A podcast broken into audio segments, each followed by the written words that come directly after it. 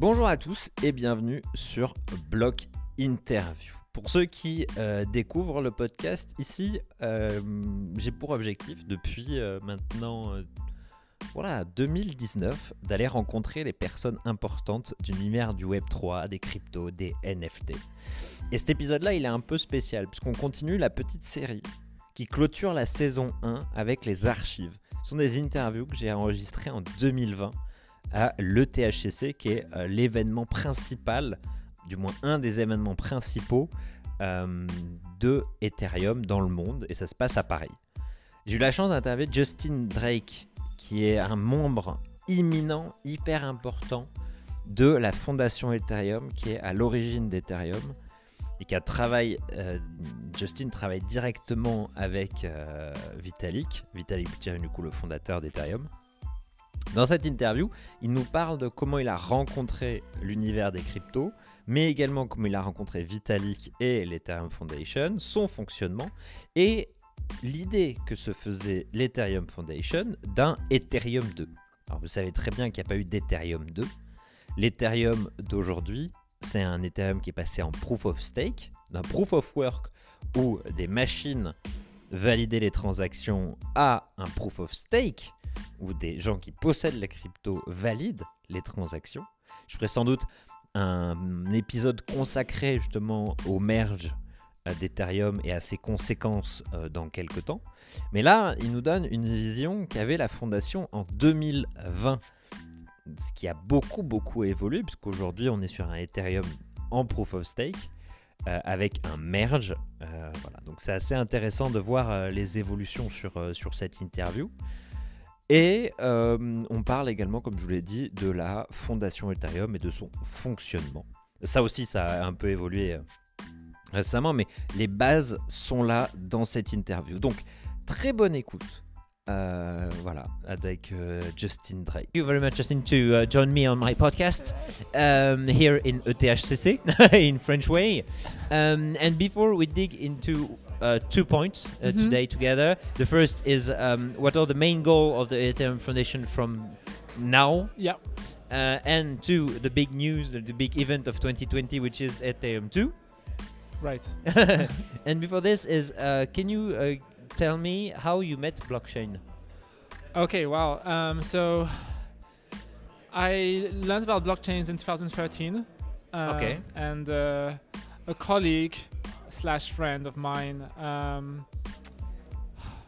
was talking about it, and I think I also heard it, you know, on online. Uh, so that, so he actually sold me my uh, my first Bitcoin. Okay. he was my broker, and he now works at the Ethereum Foundation as well. um, From broker to Ethereum Foundation. right. No, it's just informal broker. Yeah. Um, and I started the uh, Bitcoin meetup group in okay. Cambridge, uh, UK.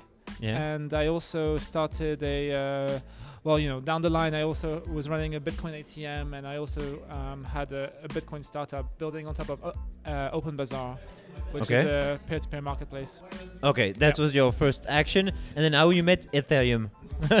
right. So um, I've been following Ethereum for for quite some time while I was an entrepreneur, but for some reason the Open Bazaar team wasn't super hot on Ethereum. You okay. Know, they were more leaning on the Bitcoin maximalist All right. kind of, uh, side of the spectrum. Um, which is no longer true today, but that's how it was uh, before. In the beginning, yeah. Um, and so, I even though I wanted to spend more time on Ethereum, I just because I had made a commitment to my startup, I didn't spend that much time on it. When my startup kind of you know didn't do so well, I decided that I was going to spend much more time on Ethereum, and so I looked at some of the open problems, and one of the big one was the so-called data availability problem. Okay. that uh, Vitalik, Vitalik was pitching, um, and so I, I spent a few weeks thinking about it. I had some new ideas. I emailed Vitalik. Vitalik liked the ideas, and so we had this discussion uh, by email. And then a few weeks later, he hired me. All right. mm-hmm. So cool. As, and then and then uh, if you can describe a bit the the first this problem, just in the simple way, if you can. right. So. So it's kind of a subtle problem. Okay. but uh, the way you can explain it is that blockchains do two things. So they they they come to consensus Yeah. on computation, and you know people often think of the computation as what they do, Yeah. but actually there's like a even before you have to do the computation, you have to come to consensus on data, as in the raw transaction data, the bits and bytes that go in in the blocks. Okay. Um, and in the context of Bitcoin and Ethereum 1.0, this is not so much of a problem. And the reason is that every time you verify that a block is valid, you will actually make the effort to download the data as well. So you kind of also implicitly checking that the data is available Okay. because you just download it and Yeah. you see if it's available. And if it's not, you know, you can't even verify the block. But uh, in Ethereum 2.0, the data availability problem becomes much more pronounced because you don't have the bandwidth to download all the blocks from all the shards. Okay. Yeah, so instead, there's a different model for validity. And so now you really have to solve two different problems. One is the, the so called data availability problem, and then the other one is the computational integrity, making sure that you know the, the state transitions have been computed properly. So Okay. it turns out that the second problem is much easier than the first one. the really subtle one, which is not obvious, uh, is kind of much more fundamental c- to consensus, whereas the other one, you know, can be solved with either fraud proofs or things like zero knowledge proofs. Okay. Something that's al- already uh, i- im- improve uh, um, implement in the Ethereum one. Ethereum. Yeah. Yeah, well, I mean, you can also use like um, basically what I, what, what I call an honest majority assumption. So you assume that um, a majority of the miners or the validators are honest, Okay. and then you just have them vote on whether something is valid or invalid, and then you just trust what they what they tell you. Uh, Okay. that's another way to do uh, a validity. Yeah. And uh, and you mentioned uh, here uh, an important topic is Ethereum 2 Right. uh, that are that, that are in three phases Yes. starting in 2020. Yes. Hopefully. Let's say hopefully. Um, what are the, the well, what's the the main thing uh, for our audience? Uh, if even if I will explain it in the Yes. beginning, uh, well, the the the the one challenge, um, the new version Yeah. is solving from the first one. Okay. Um, I'd say In- if I were to single out just a single thing, Yeah. it would be scalability. Okay. Right. But uh, to be fair, there's like a lot of innovations, and another big innovation is uh, proof of stake, Okay. moving away from proof of work. Um, and the idea of proof of stake is twofold, or maybe even threefold. One is um, to be more sustainable. So we want to be more sustainable, you know, just for the ecosystem, for the earth. You know, we don't want to be burning so much electricity, Okay. but we also want to be more sustainable to the token holders because all this electricity that's burnt is subsidized by the token holders Yeah. by through dilution, through inflation. Um, so with proof of stake, we don't have to pay a very high cost for uh, consensus. The other thing that uh, proof of stake does for us is that it unlocks, it makes it much easier to do the scalability. So in, in proof of work, you have these miners which are basically anonymous. Mm. They're not registered Yeah. ahead of time. And so it makes it much more difficult to sample small populations of these miners and tell them to do a, a piece of work. So basically you sample so-called committees. Okay. And this is the basic idea of sharding. Okay. In sharding, instead of everyone doing all the work, you split the work into chunks, Okay. so-called shards, and you assign committees to these shards. And the committees are basically small subsets of validators. Um, so once you have a, the notion of an identity, even if it's a pseudonymous identity, uh, for these validators, you can you can ask them to do specific tasks. Okay. The other advantage of proof of stake is that um, it can lead to greater security than proof of work. And the basic idea is quite simple: is that um, in, in in proof of work, the worst that can happen if you do an attack Yeah. is that um, you you burn a bit of electricity. And that electricity goes to waste Yeah. if your attack is not successful. In the context of proof of stake, if you do an attack, you we can actually slash you. So we can, um, in, a, in in- addition to losing like potential rewards and losing a bit of electricity, you lose The excess. right like you you, you, lose a, a potentially a, you know a, a much larger amount of money. Okay. Yeah. Yeah. Yeah. Yeah. but Like what I mean by oh yeah, Yeah, completely. Exactly. All right. And the question uh, uh, people can ask, and I, I, I determine it in three phases. What will be the, the, the so you create Ethereum 2, but it has contact directly with Ethereum 1. And how do you uh, manage the, the those three phases to join those two Ethereum version, the version 1 and version 2? Okay, so what is But the the interaction between one and two? Exactly. Okay, yeah. So the key link yeah. between the two is Ether, the token, Okay. the 30 billion dollars of Ether that already exists on ETH1, and you know that is going to be the economic bootstrap, for the foundations for the proof of stake in ETH2. Okay. So one of the really hard things with proof of stake systems is how do you do the initial token distribution? Well, we just reuse the same token distribution that we have from proof of work, which is arguably kind of a fair distribution. Okay.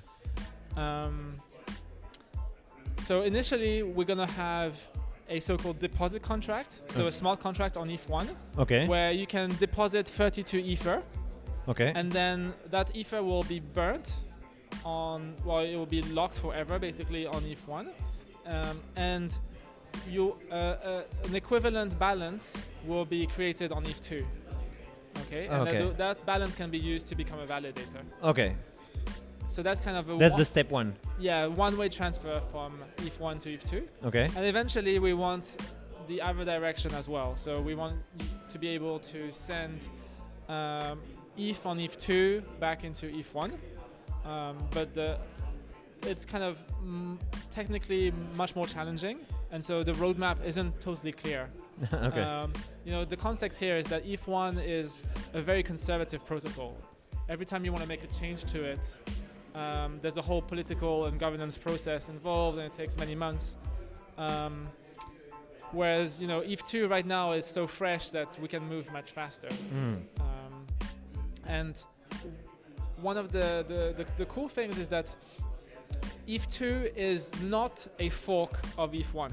Yeah, that's something that uh, is very important to, to, to keep Right. in mind. So it's like permissionless innovation, as it were. Yeah. We, we just create a new blockchain from scratch, and you know, by decree, we we say that there's this economic link between the two, uh, but we have no kind of legacy code or technical debt from ETH1. We really start from scratch in ETH2. Okay, that's actually yeah something important. Said it's a new blockchain actually. Yes.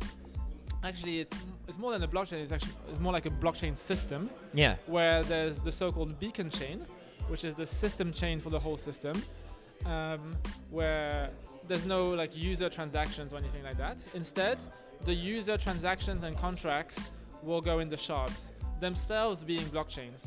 So we're looking to launch with 64 shards, Okay. uh, so a total of 65 blockchains, or 66 if you include the ETH1. Yeah. Um, and it's more of a, of a system than a, a standard, you know, monolithic blockchain. Okay, that's challenging. yeah.